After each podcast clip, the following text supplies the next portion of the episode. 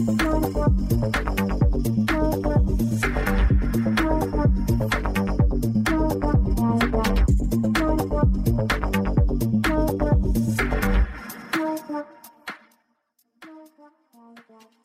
und herzlich willkommen zu einer neuen Folge Devs on Tape. Heute haben wir das Vergnügen, einen ganz besonderen Gast bei uns zu haben, der mit seiner Leidenschaft für IT immer wieder neue Horizonte eröffnet und eintönige Aufgaben in spannende Herausforderungen verwandelt. Unser heutiger Gast ist als Senior Software Architekt ein wahrer Experte darin, die Welt der IT zu nutzen, um innovative Lösungen zu finden. Mit seinem kreativen Denken und seinem Enthusiasmus hat er bereits zahlreiche Projekte erfolgreich vorangebracht. Neben seinem beruflichen Engagement ist er auch ein enthusiastischer, ein enthusiastischer Redner. Er hat bereits auf namhaften Veranstaltungen Vorträge gehalten und sein Wissen mit anderen Fachleuten geteilt. Hier auf dem Cloudland Festival hält er gleich zwei Vorträge über die großen Fragen, die bei dem Einsatz einer Cloud-Umgebung hochkommen. Darüber hinaus engagiert er sich bei der Java User Group in Nürnberg, wo er sein Know-how mit anderen Entwicklern und IT-Enthusiasten teilt. Durch sein Engagement in der JUK trägt er zur Förderung des Wissensaustauschs und der Weiterentwicklung der IT-Community bei. Seid gespannt auf eine inspirierende und informative Folge unseres Podcasts, in dem wir gemeinsam mit unserem heutigen Gast in die faszinierende Welt der IT eintauchen werden. Herzlich willkommen, Ralf Löwe. Ja, vielen Dank. Äh, das hast du sehr schön gesagt. Also fühle mich natürlich geschmeichelt. Das kommt einem gar nicht so vor, wenn man jetzt so ein bisschen zurückguckt. Äh, das passiert immer so häppchenweise, finde ich, und dann äh, ist man sich dem gar nicht so richtig bewusst. Ich muss aber ehrlich gesagt dazu sagen, dass ich über die äh, ähm, Nürnberger Connection eigentlich äh, zur Cloudland gekommen bin, aber wenig äh, da mache, weil ich in München wohne. Mhm. Ähm, aber unsere Kontakte machen natürlich einiges da und äh, engagieren sich. Ich könnte natürlich auch gerne nach Nürnberg fahren. Ich bin gebürtiger Nürnberger, also ich, ich kenne die Gegend recht gut. Ähm, aber so oft äh, eröffnet sich mir das leider nicht bisher. Aber mhm. was nicht ist, kann ja noch werden. Alles ja. gut. Bist du denn bei der JUG in äh, München dann aktiv? Gibt es da eine JUG? Äh, ja, wir sind ein recht kleines Unternehmen, muss ich ehrlich sagen. Mhm. Also da gibt es ein paar, die sind in der JUG unterwegs, mhm. aber wir schauen, dass wir auch äh, uns immer aufteilen auf die Themen, die mhm. wir haben, weil wir machen auch äh, andere Themen, zum Beispiel bei äh, einem Seniorenheim, wo wir Senioren helfen, mit IT zurechtzukommen. Da äh, unterstützen wir auch. Und da wir nur 100 Leute sind, müssen wir uns immer genau überlegen, wer jetzt wo ja. unterwegs ist. Ähm, das ist nicht immer leicht. Also wenn wir mehr wären, wäre das natürlich einfacher. Hm. Aber so müssen wir uns ein bisschen aufteilen. Ja. Ja, aber ist doch schön, dass man dann da auch Co Connections hat und das mit dem Seniorenheim hört sich auch sehr, sehr schön an. Ja, es gibt auch sehr viele lustige Anekdoten. Ich äh, möchte jetzt keine rauskramen, aber ähm, da lachen natürlich beide Seiten und freuen sich, wenn es dann klappt. Mhm. Äh, aber das ist auf jeden Fall wert, dass man da auch unterstützt. Mhm. Okay, äh, bevor jetzt gleich wieder die Schreie losgehen, einmal vorweg. Äh, wir sind hier wieder auch natürlich auf der Cloudland, so wie ich es in dem Intro schon gesagt habe. Wir sind immer noch in dem gleichen Raum, der äh, in der Nähe von einer Achterbahn liegt. Insofern, wenn ihr Schreie im Hintergrund hört, das sind Leute, die Spaß haben und nicht gefoltert werden. Und äh, genau, ich hoffe, ihr genießt trotzdem die Folge und äh, dass der Sound auch halbwegs gut ist und nicht so viel im Hintergrund zu hören ist. Okay, die Jux, äh, die wird das eigentlich so ausgesprochen, Juk einfach? Ich glaube schon, ja. Okay, also. äh, die Jux, die haben wir ja schon ähm, einmal, äh, ja, ich sag mal, abgefrühstückt. Du engagierst dich auf jeden Fall so, so ein bisschen nebenher in, in den Themen von der IT in verschiedensten, in verschiedensten Richtungen und hältst dann hier auch deine zwei Vorträge. Bevor wir gleich zu dem Thema gehen, was ich super interessant finde, ähm, wollte ich einmal fragen, du bist ja Softwarearchitekt. In welche Richtung geht das? So bist du einfach quasi für alles oder äh, machst du bestimmte Richtungen? Bist du so Cloud Native technisch unterwegs? Ja, das ist eine sehr spannende Frage. Wie definiert man diese Rolle? Also da gibt es ja, auch unterschiedlichste genau. Antworten pro Firma. Also wir verstehen das eigentlich so. Äh, Im Moment bin ich der, der Tech-Lead und äh, so ein bisschen technischer Architekt mhm. von einem Projekt bei BMW, mhm. wo wir die Verkaufssoftware für ganz Europa betreuen. Oh, cool. Äh, tatsächlich außer Deutschland. Das macht ein anderes Projekt. Oh, okay. Und ähm, ich verstehe mich da eigentlich so mehr als äh, Mädchen für alles. Ja, also ich, ich kann alles. Ich habe viel erlebt in meinem Leben und habe auch äh, die Rollen immer wieder gewechselt. Das kann ich auch jedem nur raten, wenn ihr die Chance dazu habt, macht das. Mhm. Schaut über den Tellerrand hinaus. Ihr lernt auf jeden Fall neue Perspektiven und äh, neue Impressionen kennen. Das hilft euch. Und ähm, Ich lebe das Ganze so, wenn ich merke, irgendwo gibt es jemanden, der kommt gerade nicht voran mit seinen Themen, sei es Entwickler, sei es äh, PO, äh, sei es Kunde, dann schaue ich immer, dass ich da helfe und unterstütze und äh, Lösungen finde dafür. Mhm. Und wenn ich dann noch Zeit habe, dann schaue ich mir die knackigen Probleme an, die in unserem Projekt äh, rumliegen. Dafür gibt es immer äh, genug zuhauf und äh, versucht die zu lösen. Mhm. Macht auch wieder Spaß. Aber es ist genau dieser Mix, den ich da versuche zu leben. Manche sagen, ich bin der Hausmeister vom Projekt sozusagen. äh, aber wir leben das eigentlich eher in einer sehr unterstützenden Rolle für alle. Ja. Ja, perfekt. So würde ich einen Architekten tatsächlich auch für mich persönlich definieren. Ich, ja, die, auch diese Rolle ist wie alles äh, gefühlt in der IT äh, mit sehr, sehr vielen Facetten äh, besetzt äh, und sehr vielen Interpretationen. Dann würde ich gerne einmal direkt in unser Thema reinspringen, und zwar Cloud. Und äh, Cloud ist für viele auf der einen Seite ein, ein neues Thema, auf der anderen Seite äh, ein alter Hut, gefühlt. Richtig, ja. Und das ist eine sehr, sehr große Bandbreite. Ich ähm, erzähle es ja immer wieder in den Folgen und man hört es ja dann auch raus. Ich bin eher im Datenbankbereich unterwegs und das ist ein, ich nenne es jetzt mal konservativerer Bereich. Dort gibt es auch Kunden, die ich habe, die in der Cloud sind, aber viele sind es noch nicht. Und deswegen ähm, interessieren mich gerade so die, ich sag mal, Meta-Informationen dazu mal total. Und da ist mir, habe ich ja auch schon im Vorhinein erzählt, dein Abstract ins Auge gestochen. Okay, gut. Und zwar hast du gestern beide Vorträge gehalten. Wir werden jetzt erstmal auf dein erstes Abstract eingehen, ähm, nämlich keine Panik, die Cloud tut nicht weh. Und da hat mich besonders interessiert, wenn man sich zum Beispiel auch als Entscheider oder auch einfach in dem Team über äh, den Einsatz von Cloud unterhält, gibt es ja verschiedenste, ich sag mal, Hürden oder Gedanken, die man hat, die einem dann betreten oder äh, begegnen könnten. Und unter anderem ist eine dieser Hürden ja zum Beispiel auch die Datenschutzgeschichte. Ja, richtig. Ja. Die, die Gedanken, die man dazu hat, die äh, Hindernisse, die sich dann auf einmal im Kopf aufbauen, so, oh mein Gott, äh, ist das denn alles sicher? Kannst du da einfach mal ganz grob aus deiner Sicht erzählen, sowas, vielleicht sowas wie, äh, muss man sich gar keine Sorgen machen oder ja, man sollte dieses und jenes beachten? Also grundsätzlich kann ich dir nur eine Antwort geben. Datenschutz muss man sich immer Sorgen machen. Mhm. Egal wo man ist. Ja, ob die Daten in-house sind oder ob sie in der Cloud sind. Man sollte immer genau darauf achten, welche Daten man hat. Datensparsamkeit einhalten und äh, diese Themen genau adressieren. Vor allem auch in den ähm, äh, Datenschutzvereinbarungen, die man ja auch veröffentlichen muss. Also da mhm. hat man ja auch eine Pflicht und sollte das alles niederschreiben. Ich habe das bei einem Projekt erlebt, da hatten wir eine App, die haben wir in der Cloud aufgebaut. Das war für eine Krankenversicherung, also auch sehr sensible Daten. Ja. Und dann haben wir tatsächlich auch eine Liste gemacht, welche Daten wir da alles erheben. Mhm. Und äh, die Kunden von der Versicherung haben dann mit dem Nutzen der App auch diese Erklärung natürlich zugestimmt, mhm. dass diese Daten da in die Cloud kommen.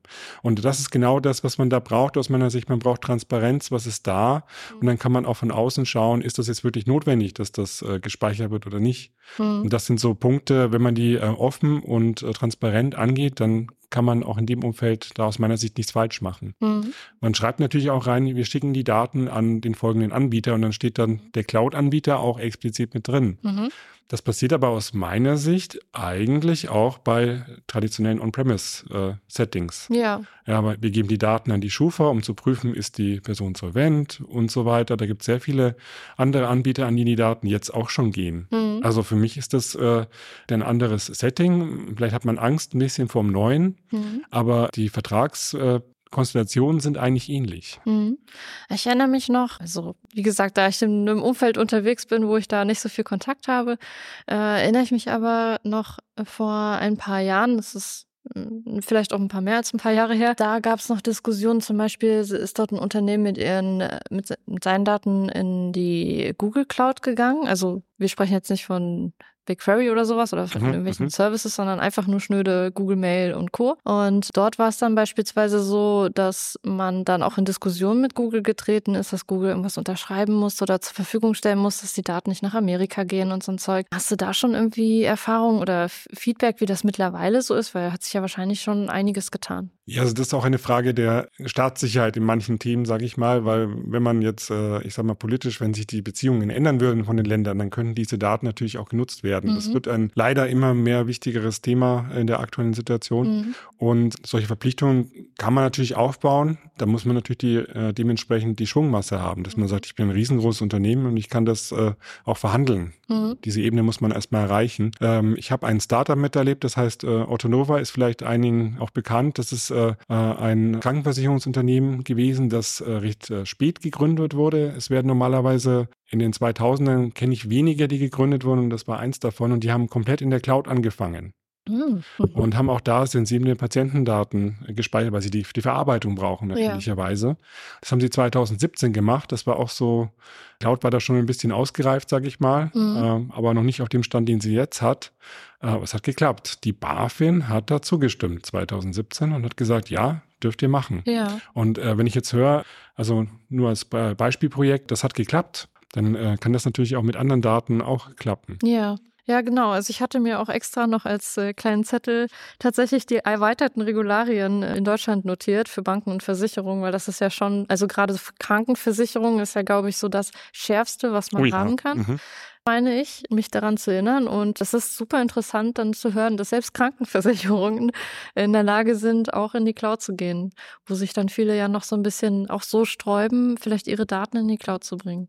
Ja, cool. Ich hatte auch schon in der Vergangenheit öfter gehört aus, aus anderen, also aus der Erfahrung von anderen Leuten, dass teilweise sogar der äh, die Daten nach dem Gang in die Cloud äh, sicherer waren als äh, on-premise. Kannst du da auch was zu erzählen, vielleicht auch so aus Erfahrungen? Äh, ja, so genaue Ereignisse kann ich jetzt, äh, glaube ich, nicht ja, wiedergeben klar. aus offensichtlichen Gründen, aber äh, man muss sich halt überlegen, in die Technologien, die wir jetzt äh, aufgebaut haben, um äh, IT zu verwalten in, ich sag mal, langgewachsenen Unternehmen, die haben natürlich auch ihre äh, Ecken und Kanten, wie jede Technologie, und die muss man beherrschen und im Griff behalten. Dann ist es zum Beispiel so, dass Leute rausgehen aus den Unternehmen, die das Wissen auch mitnehmen. Das passiert ja inzwischen auch immer öfter, je nach Generation, sagt man ja. Und das ist auch wichtig, dass man das Wissen drin hält natürlich, mhm. äh, wie man diese Systeme wartet, wie man sie auf dem aktuellen Sicherheitsstand hält. Und äh, bei der Cloud äh, kriegt man einen Teil davon, also die Infrastruktur, die man nutzt, äh, kriegt man sogar gewartet. Ja. Also da muss man die Leute nicht selber haben und auch pflegen äh, im Unternehmen, sondern das hat man äh, in dem Fall outgesourced. Also da würde ich schon sagen, da muss man sich nicht drum kümmern und deswegen gibt es da natürlich auch ein geringeres Risiko, mhm. was man hat. Äh, der zweite Punkt ist, die Angriffsvektoren sind ja manchmal auch ähnlich. Also es wird auch versucht über Menschen, mhm. über Social Engineering, das ist ein großes Thema. Ähm, ich habe heute Morgen einen Artikel gelesen, da wurde äh, das A in einer URL kyrillisch dargestellt. Das sieht wie ein A aus, mhm. ist aber im Unicode-Satz kein A. Ja. Und äh, durch diese Täuschung allein kannst du sagen, hey, ich bin ja aber diese Webseite. Ja. Aber das, das A war ein volles, rundes A, nicht eins mit einem Strich dazwischen. Und deswegen äh, kann man da immer noch sehr gut getäuscht werden durch mhm. solche Sachen. Und die Menschen müssen da auch sehr viel aufpassen und der Angriffsvektor ist gleich, mhm. ob Cloud oder nicht Cloud. Mhm. Okay, ich, ich glaube, ich würfe jetzt ganz viele Themen durcheinander, aber äh, da kommen wir dann gleich nochmal zu, was du so äh, all in all sagen würdest, was wichtig ist bei der Entscheidung äh, für oder gegen Cloud und wie man da auf den Weg kommt. Aber was mich dann noch ganz explizit interessieren würde, ist, da wo ich bisher mitbekommen habe, dass die Unternehmen in die Cloud gegangen sind, wurde auch viel über eine Standleitung Richtung Backbone Frankfurt, ja. Internetverteilungszentrum, äh, diskutiert. Ist das ein Thema, das ein, also das einen immer äh, bewegt oder ist das etwas, was man tatsächlich nur in bestimmten Fällen beachten muss? Also im Sinne von, ich packe meine Daten jetzt in die Cloud, deswegen muss das schneller gehen. Aber wenn ich nur in Anführungszeichen irgendeine Serverless-Geschichte zum Berechnen benutze, dann brauche ich das eigentlich nicht. Ja, also ich glaube, das ist ein äh, wichtiger Faktor äh, bei diesem Setting. Und zwar ist äh, es ein Big Bang, also bin ich sofort in der Cloud oder baue ich in der Cloud auf mhm. oder habe ich einen Zwischenzustand äh, dazwischen, mhm. wo ich sage, es gibt Teile, die sind noch on-premise und Teile sind in der Cloud. Und wenn man dann viele Daten verarbeitet, also sei es zum Beispiel in der Bildverarbeitung oder äh, andere große Datencluster, die verarbeitet und ausgewertet werden, Forecasting, solche Sachen, mhm. dann muss man diese Daten auch hin und her schieben. Das ist auch ein Kostenfaktor, weil der Traffic wird ja auch berechnet und in Rechnung Rechnung gestellt bei einigen Cloud-Anbietern. Und das muss man dann mit beachten. Mhm. Das hört sich nach sehr viel Aufwand an. Aber ich bin gespannt, da kommen wir bestimmt gleich noch zu. Ich würde gerne einmal diesen Roundup nochmal machen.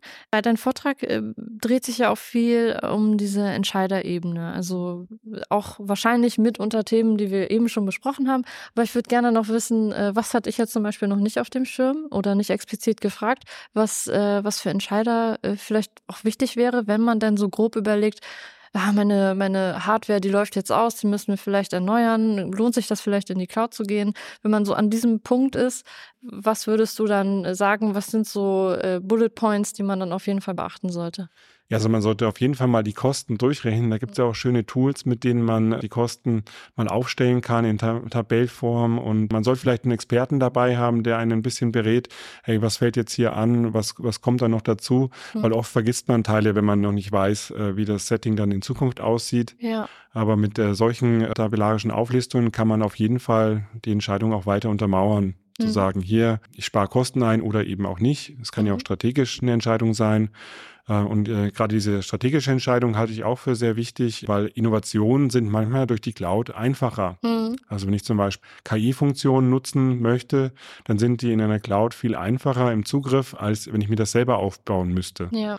Und äh, gerade dieser Innovationsfaktor ist aus meiner Sicht auch ein Schlüsselargument, um zu sagen, ja, wir gehen in die Cloud, weil wir wollen den Anschluss nicht verpassen. Mhm. Ja, und zudem man ja auch je nach Cloud-Anbieter natürlich auch zig Trilliarden ja, Funktionalitäten hat und Services, die man dann da auch nutzen kann. Genau für diese Geschichten, die man dann nicht selber aufsetzen, nicht selber verwalten muss. Äh, wenn ich da jetzt zum Beispiel an die AWS denke, gibt's ja äh, so viele Services und das war schon vor Jahren so, wo ich mich mal kurz damit beschäftigt hatte.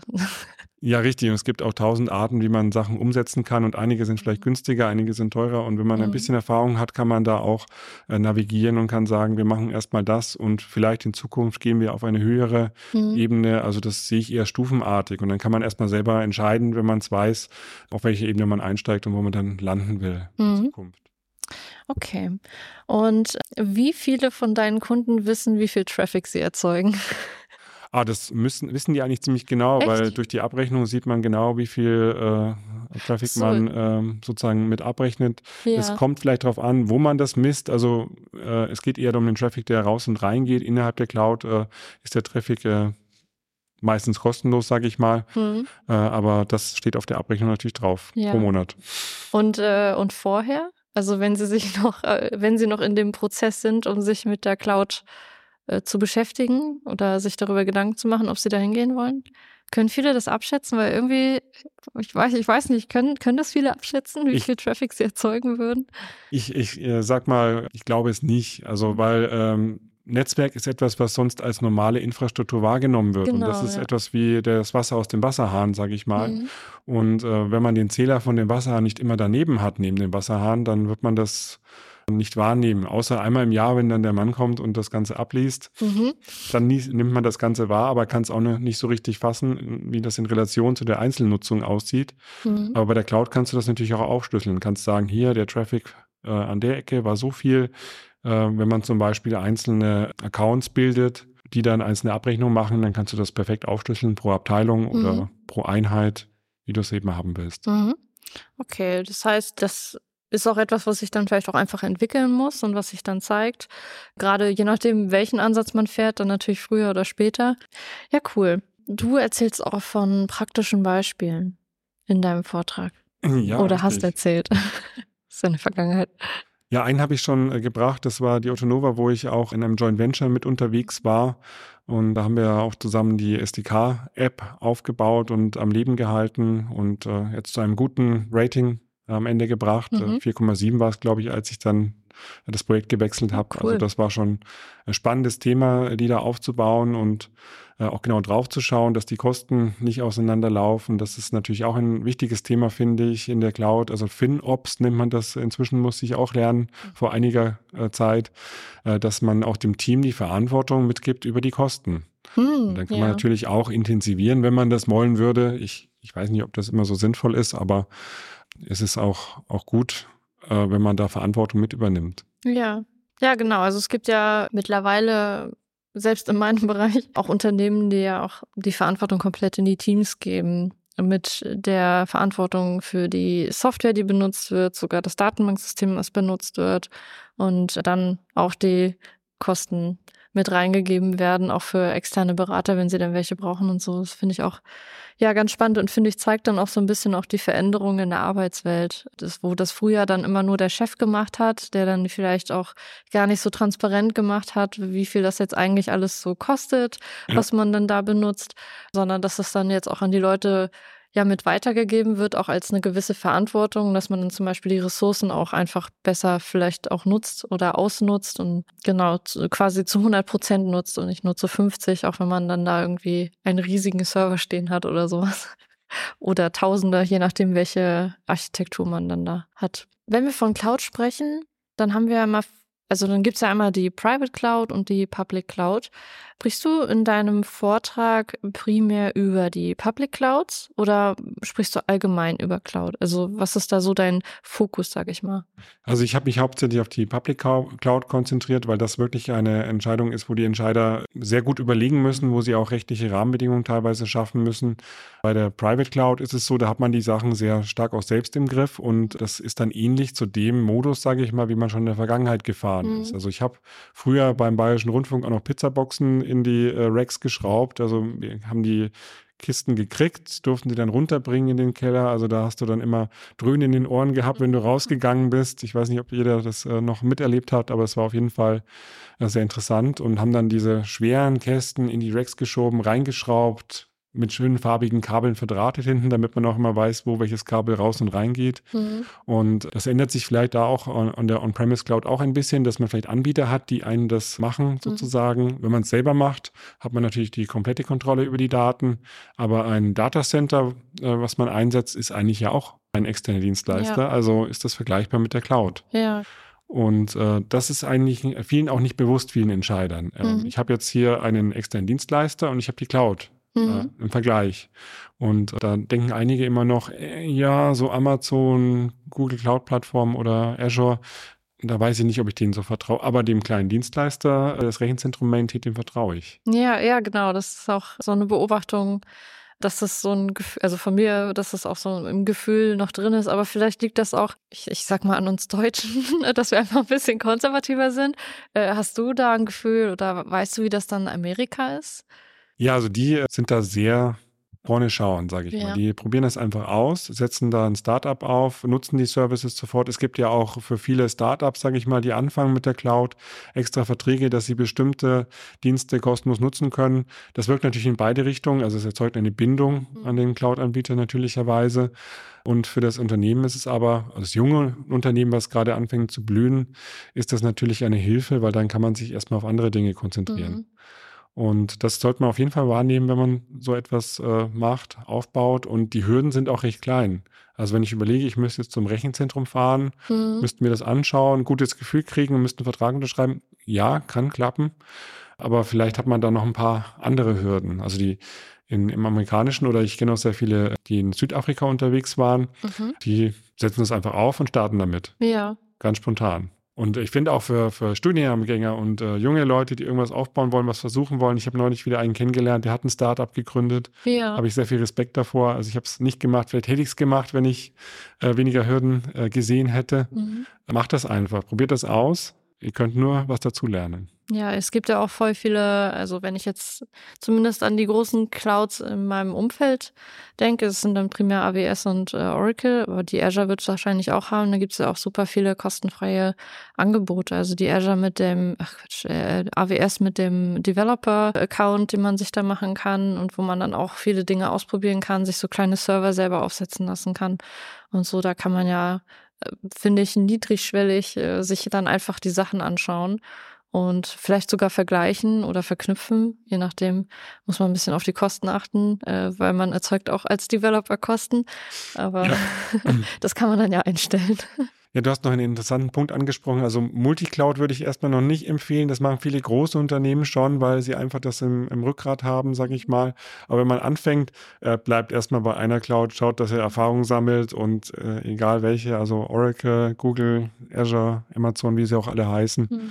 probiert das einfach mal aus, bleibt bei einer, schaut, dass ihr das, was für das Business wichtig ist, rausholt und dann könnt ihr beim nächsten Unternehmen vielleicht was anderes aussuchen. Ja. Ja, genau, das wollte ich mich auch noch fragen, weil ich weiß zum Beispiel, Oracle Stärke ist halt die Datenbank und der Rest dann ja, ist halt kein AWS, sagen wir es mal so. Und äh, die propagieren jetzt ja auch ganz viel äh, Multicloud. Geht in die Multicloud, benutzt die Datenbank in Oracle und äh, macht den Rest in Azure oder was auch immer. Haben sie ja zumindest ja jetzt eine Verbindung zu Azure. Du sagst aber explizit möglichst erstmal bei einer Sache bleiben, guckt euch an, wo ihr hingehen wollt. Äh, vielleicht möchtet ihr auch das System ändern. Also wenn man sich verändert und in die Cloud geht, dann muss man ja auch nicht alles eins zu eins mitnehmen, sondern kann dann ja auch neue Sachen aufsetzen. Das ist mehr so deine Empfehlung. Ja, also ich habe die Weisheit auch nicht mit Löffeln gegessen, sage ich mal. Also äh, mir ist es noch nicht bekannt, dass man das auch so kombinieren kann. Ich kenne noch keine Beispiele mhm. davon, aber äh, können wir gerne im Nachgang mal äh, uns die anschauen. Und interessiert mich natürlich auch. Man lernt immer was dazu. Also die, die Cloud entwickelt sich ja so schnell weiter. Es mhm. gibt äh, neue Technologien, die da mit reinkommen. Also da muss jeder auch immer auf aktuellen Stand bleiben. Mhm. Und wenn das äh, Kerngeschäft natürlich die Datenbank ist und äh, man da sehr gute Leistungen bieten kann als Anbieter, in dem Fall Oracle, dann kann man das dann mal vergleichen oder aufsetzen und schauen. Es eignet sich perfekt für einen Vortrag. Ja, äh, tatsächlich, also es kommt jetzt vielleicht so rüber, es soll gar nicht so rüberkommen. Ich mache keine Werbung hier für Oracle, ist einfach nur mein täglich Business und äh, bin so ein bisschen eingefärbt natürlich durch die Marketingfolien, die ich mir dann anschaue, aber das soll nicht sein. Also auch an die Hörer, es geht hier nicht um Oracle, es geht nicht um die Oracle Cloud selbst. Es ist einfach nur, dass ich damit einfach Kontakt hatte und es deswegen so angesprochen hatte. Ich, ich wollte dich jetzt nicht in die Bredouille bringen. Also, Alles gut, das ist mir dann auch selber eben aufgefallen, so ich erzähle eine ganze Zeit war Oracle, Oracle, Oracle. Äh, nee, es ist einfach nur, ich versuche mir Beispiele herzuleiten. äh, Dinge, die ich halt einfach kenne. Und natürlich kenne ich auch die AWS, aber da bin ich äh, mittlerweile einfach zu abseits von diesen ganzen Services, die die AWS bietet. Äh, selbst der Enno, mit dem wir auch schon vor ein paar Monaten gesprochen haben, der direkt bei AWS arbeitet, sagt, da tauchen jeden Tag neue Services auf, von denen er noch nie gehört hat. Richtig, ja. Und deshalb, da bin ich einfach zu weit weg, um da für mich selbst Dinge herleiten zu können. okay. so, das war jetzt die Cloud selbst. Also wir haben einmal muss man sich damit beschäftigen, was möchte ich überhaupt in die Cloud packen, wahrscheinlich in welcher Reihenfolge, wenn ich denn schon die Entscheidung getroffen habe, dass ich in die Cloud gehen möchte, die strategische hoffentlich und nicht äh, einfach so. und dann muss man sich über viele Themen Gedanken machen, wie den Datenschutz einfach für sich nochmal eruieren, die AGBs vielleicht einfach wahrscheinlich nochmal anwaltlich, denke ich mal, prüfen lassen. Auf jeden Fall, ja, würde ich empfehlen. Hm, okay. Und die Internetverbindung habe ich auch, wie gesagt, aus Vergangenheit gelernt. Scheint sehr wichtig zu sein. Also nicht nur scheint, es ist natürlich offensichtlich, dass es sehr wichtig ist, weil der ähm, die Latenz sonst zu hoch ist. Und es scheint offensichtlich zu funktionieren, denn die äh, Autonova ist da sehr erfolgreich drin. Auch mit Gesundheitsdaten. Ja, das ist äh, vollkommen korrekt. Die haben aber den Vorteil gehabt, dass sie gleich in der Cloud gestartet sind. Ja. Und da war die Internetverbindung vielleicht noch nicht so äh, das große Argument, Nein zu sagen, mhm. äh, weil ja alles äh, untereinander in der Cloud vernetzt ist. Ja. Also ich denke, das Szenario, was ich vorhin angesprochen habe, dass eben die IT-Landschaft getrennt ist zwischen Cloud und On-Premise, mhm. ist der entscheidende Faktor. Also da muss man sich als Entscheider bei dem Aufbau des Plans genau Gedanken machen, welche Teile man zuerst in die Cloud nimmt, auch mit Hinblick auf den Datenstrom mhm. und die Menge an Daten, die da fließen werden. Also wenn ich mir anschaue, zum Beispiel gibt es bei Versicherungen immer noch eine Scanstrecke, wo eben äh, Papier mhm. gescannt wird und daraus werden dann große TIFF-Dateien gemacht. Und mhm. äh, die muss man auch dann irgendwie in die Cloud bringen, wenn man da das Scannen und Erkennen machen würde äh, zum Beispiel. Und dafür braucht man dann die Leitungen oder muss das irgendwie regeln, dass das zu bestimmten Zeitpunkten passiert, mhm. wo die mhm. Datenleitungen eben nicht genutzt werden. Also, aber es gibt für alles Lösungen aus meiner Sicht. Man muss sich halt vorher Gedanken machen. Ja. Und äh, wenn man die Entscheidung gefällt hat, dann ist es wichtig, dass man eine, eine Vision aufbaut fürs ganze Team, dass man sagt, hey, wir gehen da rein, aber auch einen Plan, in welcher Reihenfolge, mhm. bis wann und mit welchen Schritten. Okay, also definitiv, ja, wie, wie du es auch vorhin schon gesagt hattest, eine Strategie aufbauen, äh, sich dann Gedanken machen, wie, man denn das Ganze umsetzen möchte und äh, welche, wahrscheinlich ist es dann auch wichtig, welche Systeme, also dass man wissen muss, welche Systeme greifen denn auf welche Komponenten zu, weil manchmal bei Legacy Software weiß man das ja manchmal auch nicht so genau und dass man sich vorher auf jeden Fall seine Infrastruktur einmal anschaut, die man dann da hat und dann guckt, wenn ich jetzt Komponente A in die Cloud bringe, habe ich dann Probleme bei Komponenten C und D, weil die noch irgendwo, ich sag mal, irgendwo im Wald oder so stehen, wo die Internetverbindung ganz schlecht ist und wir dann ganz viele Probleme mit der äh, Laufzeit der Anwendung haben. Dein zweiter Vortrag, ich würde jetzt einfach mal wechseln. Hm. Ich glaube, wir haben da auch äh, schon so ein bisschen das angekratzt, wahrscheinlich, ähm, was dann da so ein bisschen auch Thema ist. Ähm, meine Cloud ist kaputt, Troubleshooting in der Cloud. Und genau, erzähl mal. Du, du erzählst hier in dem Abstract, erzählst du auch ein bisschen, wie war es früher, wenn man Server und seine Architektur Richtig, ja. und Infrastruktur betreut hat und wie ist das jetzt?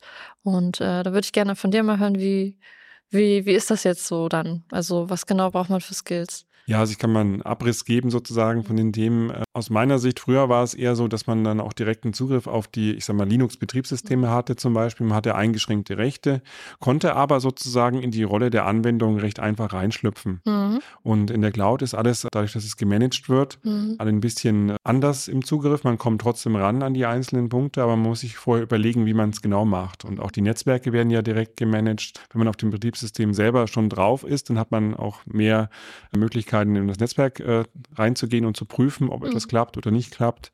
Und da gibt es auch schon einige äh, Lösungen dafür, sei es äh, bei Kubernetes gibt es Sidecars oder es gibt äh, Debugging-Modus oder es gibt mhm. die Möglichkeit, da einen One-Time-Pod aufzusetzen. Also da muss man einfach erfinderisch werden. Mhm. Und das ist das, was ich im Troubleshooting auch äh, sehr schnell gelernt habe, als ich das angefangen habe man steht vor einem Problem, das Business steht hinter einem und möchte sofort wieder arbeiten, weil es wichtig ist. Und dann muss man erfinderisch werden und muss schauen, dass man zu der Wurzel des Problems kommt und äh, dann eine Lösung, ein Workaround findet oder eben ein, ein Bugfix einspielen kann. Mhm. Hat das dann auch so ein bisschen, also mich interessiert dann natürlich auch immer so ein bisschen menschlicher Faktor, hat das dann auch so ein bisschen was von Kontroll, also das Gefühl von Kontrollverlust zu tun, weil du dann auf einmal nicht mehr auf deinen Server direkt draufkommst? Ja, natürlich. Also äh, es wirkt erstmal so, da gibt es eine Mauer und da komme ich erstmal nicht rüber. Und das ist natürlich Kontrollverlust. Aber ich habe auch viel gelernt in der Informatik. Manchmal muss man die Kontrolle auch einfach abgeben. Das heißt zum Beispiel, wenn man ein Team hat, ein Team managt, das Team kann das auch sehr gut selbst entscheiden. Und mhm. man muss nicht immer da sein und Mikromanagement machen. Und so ähnlich ist manchmal auch mit IT. Mhm. Also wenn man die Prozesse auch ein bisschen selber laufen lässt oder auch sich, sich selber kontrollieren lässt, das gibt es ja auch, mhm. dass man äh, einen Prozess hat, der monitort die Anwendung und schaut, ob sie läuft und dann einen, der sie äh, wieder neu aufsetzt, falls sie nicht mehr läuft. Damit mhm. kann man auch schon sehr viel viel Resilienz erzeugen. Und das würde ich auch jedem empfehlen. Schaut, dass eure Anwendungen resilient sind und sich gut um sich selbst kümmern können. Mhm. Weil dann hat man viel Probleme weniger. Mhm. Finde auch immer viele Hersteller, die äh, werben dann so ein bisschen damit, äh, ja, wir managen alles. Und dann braucht man die Admins, also ich mache gerade Anführungszeichen, braucht man die Admins quasi nicht mehr, die alten.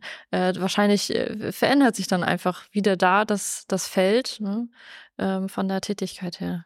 Ja, das ist richtig. Ich muss ehrlich sagen, ich habe den Vorteil, ich war früher auch Systemadministrator, ich kenne diese Rolle noch. Mhm. Äh, und wo sie dann äh, sozusagen gemerged wurde über das neue Paradigma DevOps, das hat mich sehr gefreut, weil ich war inzwischen auch auf Entwicklung gewechselt, mhm. hatte aber im Hinterkopf noch, wie man denn Systeme äh, managt. Mhm. Und äh, deswegen hat das sehr gut für mich gepasst, weil ähm, man muss immer den Überblick über alles haben und am besten auch noch wissen, wie das Business tickt damit man da besser unterstützen kann, wenn ein Problem da ist. Weil diese menschliche Komponente, hey, ich kann jetzt äh, zwei Stunden nicht arbeiten, wenn du es denen vorher sagst, dann können die zum Beispiel früher ins Mittagessen gehen.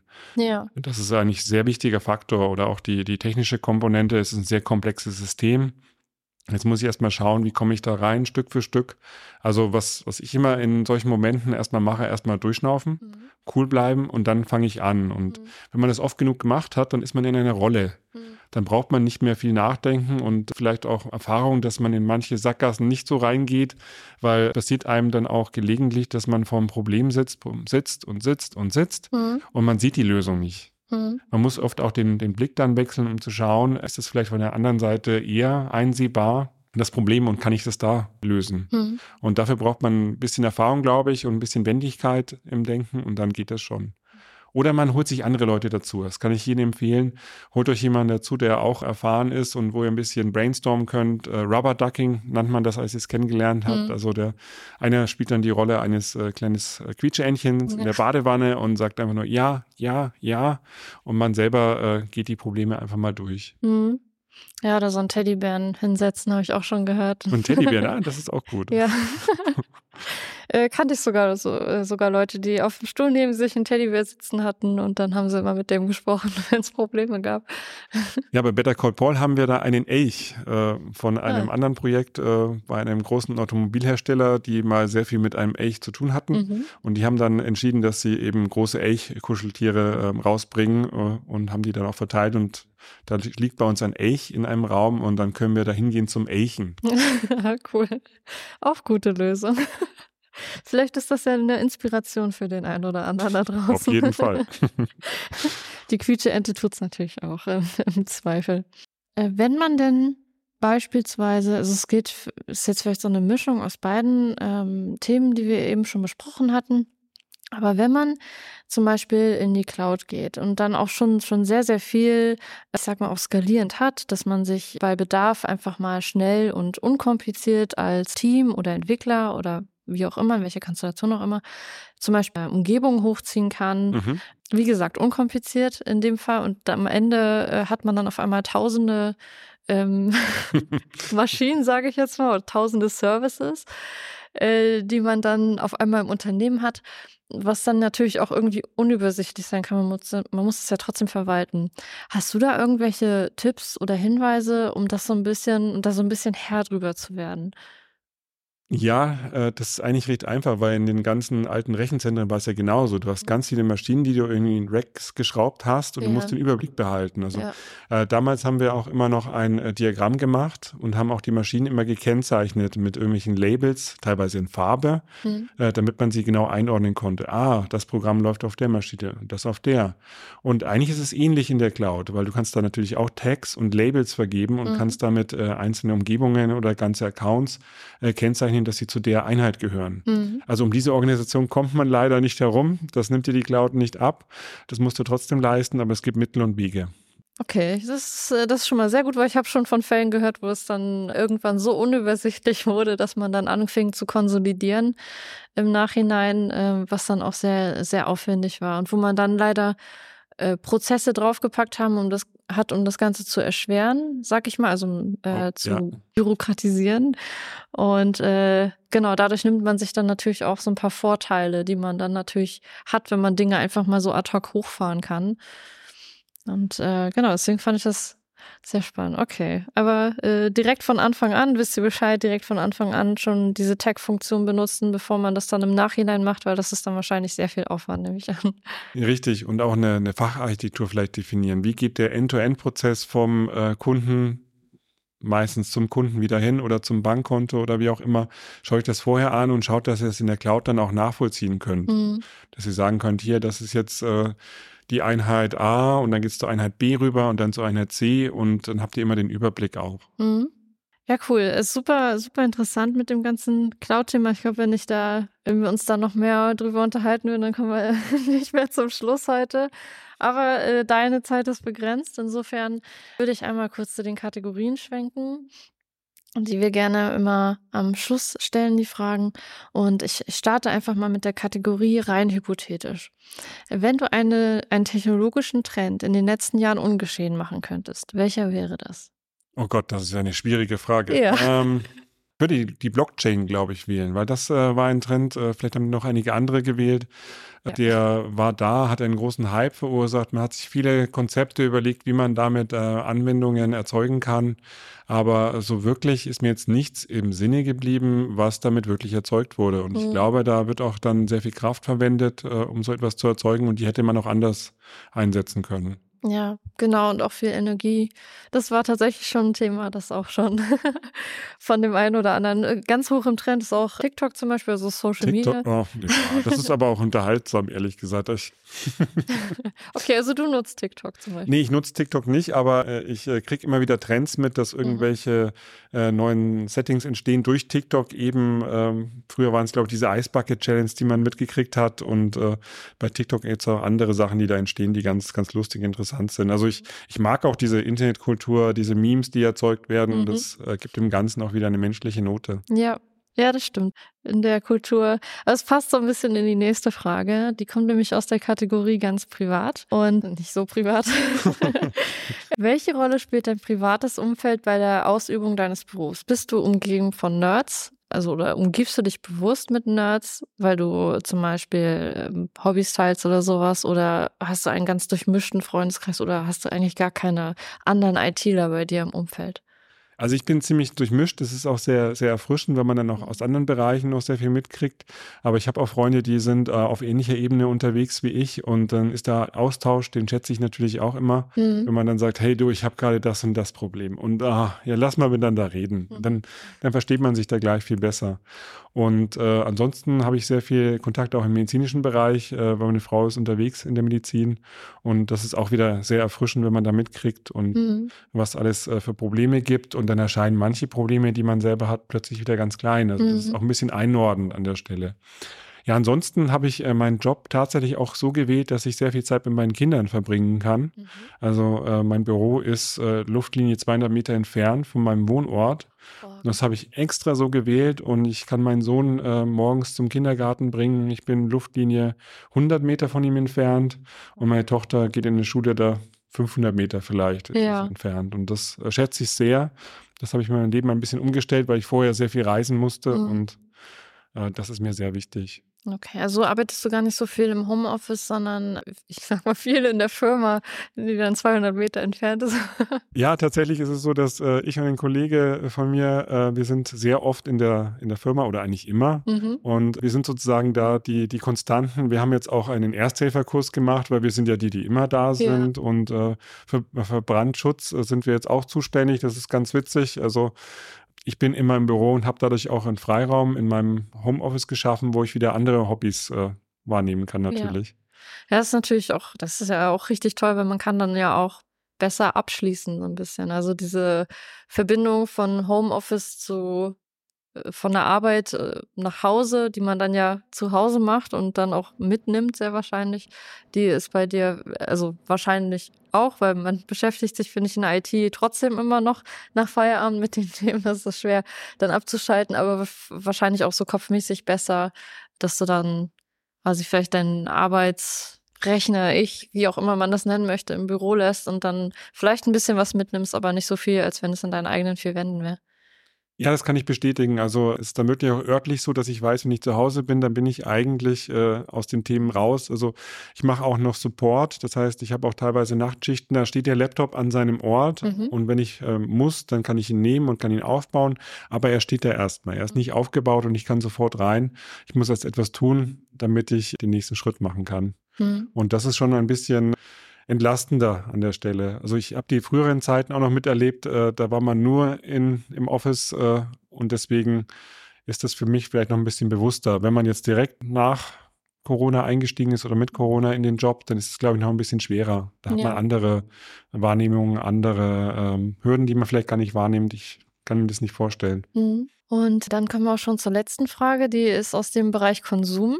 Äh, beim Konsum geht es mehr um digitalen Konsum eigentlich. Und da habe ich die Frage, wie gehst du mit der wachsenden Inform mit der wachsenden Informationsflut über diverse Kanäle um. Also News und Informationen kommen immer mehr und immer häufiger. Wie äh, filterst du dich ähm, zum Beispiel? Ja, das ist äh, ziemlich einfach, weil ich hatte mir in meinem Studium keinen Fernseher mhm. und habe äh, sozusagen alles auch im Internet recherchiert, was mich interessiert hat äh, und habe dann höchstens mit Netflix und also den typischen Streaming-Diensten, sage ich mal, angefangen, mich wieder für Filme äh, zu interessieren. Bin auch ein ziemlicher filmnah geworden mit der Zeit mhm. wieder. Äh, aber äh, News, heute Schau, wie man es früher geschaut hat, äh, Tagesschau, schaue ich überhaupt nicht. Mhm. Ich schaue eher, dass ich äh, mir Artikel durchlese von äh, bestimmten Quellen, die ich immer habe. Reddit mache ich auch gerne, dass ich da mhm. mal schaue, weil da auch sehr menschlich die Leute dabei sind, mhm. die das auch wirklich erleben. Meint man zumindest, weiß ich nicht. Mhm. Aber ich schaue immer, dass ich auch mehrere Quellen mir hole, mhm. wenn irgendein Thema mich besonders interessiert und äh, das versuche auch zu validieren von mehreren äh, Blickwinkeln. Und das ist auch interessant, was für, für Differenzen man dann teilweise auch äh, feststellt in der Wahrnehmung. Hm. Und äh, dann kommt man vielleicht ein bisschen zu diesem ähm, schwammigen Wahrheitsgefüge in der Mitte eher ran. Aber es ist natürlich auch viel Arbeit. Also hm. man muss dann lesen und vergleichen. aber ich habe schon das Gefühl, dass ich eine sehr gute Wahrnehmung habe. Ich habe damals gesagt, als, äh, als Trump gewählt wurde, habe ich gesagt, ja, der wird es werden. Und es hat mir keiner geglaubt. Hm.